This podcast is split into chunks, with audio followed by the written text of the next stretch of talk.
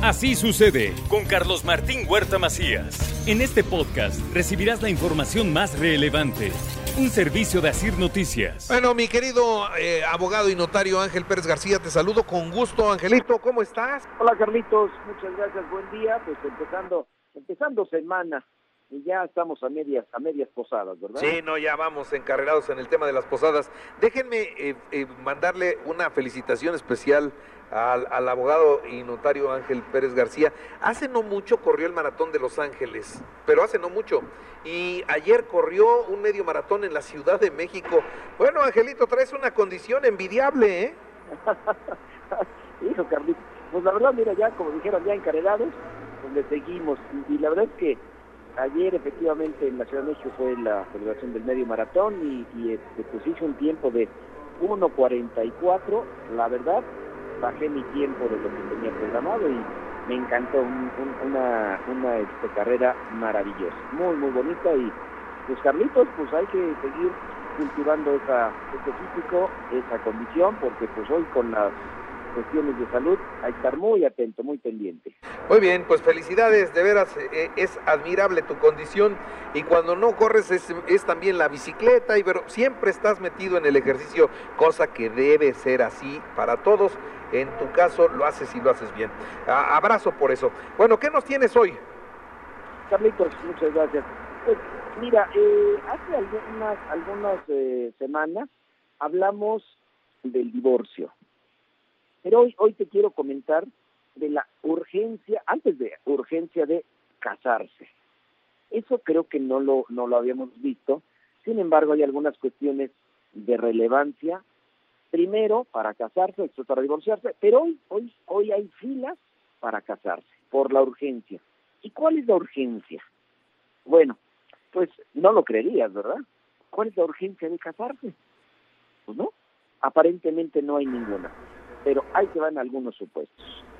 Previamente, previamente han eh, acudido constantemente a la notaría y con mucha frecuencia y, y de verdad diversas personas a tramitar su acta de concubinato.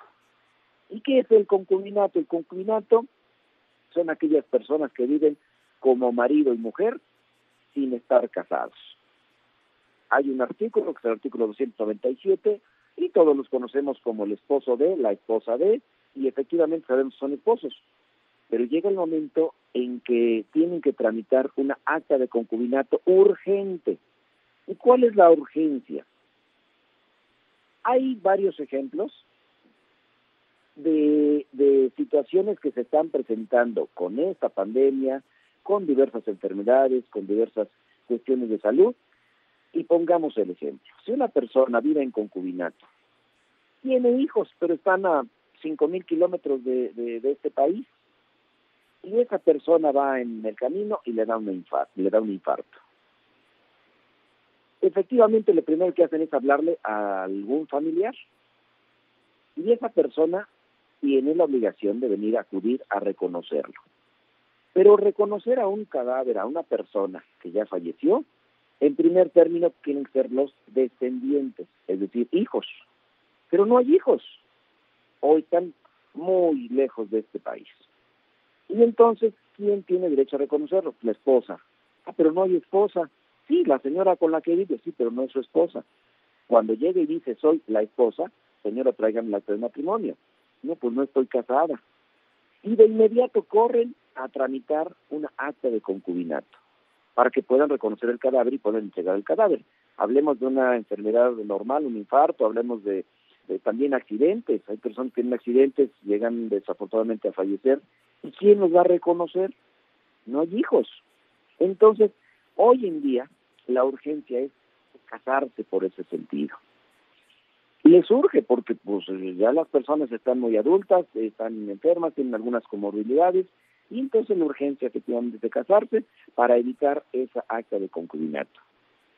Pero además hay otras situaciones en las cuales, por ejemplo, están una persona está a punto de pensionar, pensionarse en, en, en cualquier institución, pero no está casado y está enfermo. ¿Y cuál es la urgencia? Pues que el día de mañana, si no tiene efectivamente un cónyuge, pues no hay ninguna pensión también y va a dejar a, la familia desprotegida después de tantos años de haber laborado en determinada empresa y que está dispuesta a pensionarse y no lo puede hacer, lo puede hacer, pero sus familiares van a perder esa prerrogativa de tener un beneficio el día el día de mañana. Entonces, la urgencia de casarse está surgiendo, pero la urgencia por necesidad ya no tanto a lo mejor por gusto, sino por necesidad de dejar protegida a una familia, a una cónyuge que durante años ha estado, han estado viviendo juntos y que a veces sientan que no hace falta el, el papelito de matrimonio. Pero las cuestiones legales tienen que versar mucho sobre tener un documento importante para poder acreditar que es un cónyuge. Y con la falta de eso, acuden entonces a la notaría a acreditar una acta de concubinato para poder reconocer el cadáver, para, eh, para tener eh, beneficios de la persona que está en estado en un estado de salud a veces un poquito difícil, etcétera. Entonces, esa acta de concubinato se lleva a cabo ante notario. ¿Y cómo se lleva a cabo?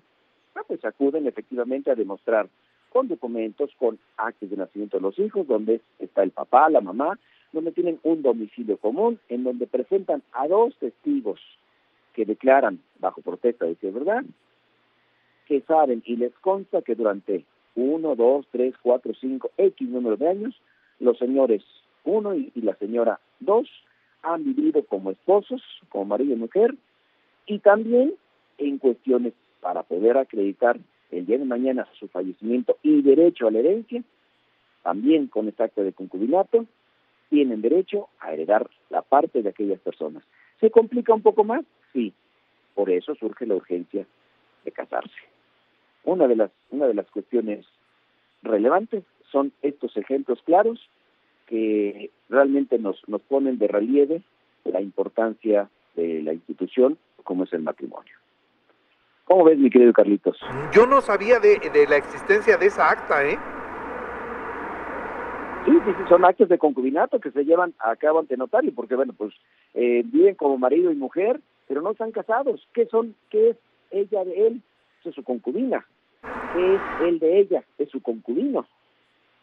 Que son dos personas que viven como esposos sin tener ningún impedimento, no, no teniendo impedimento para poder casarse.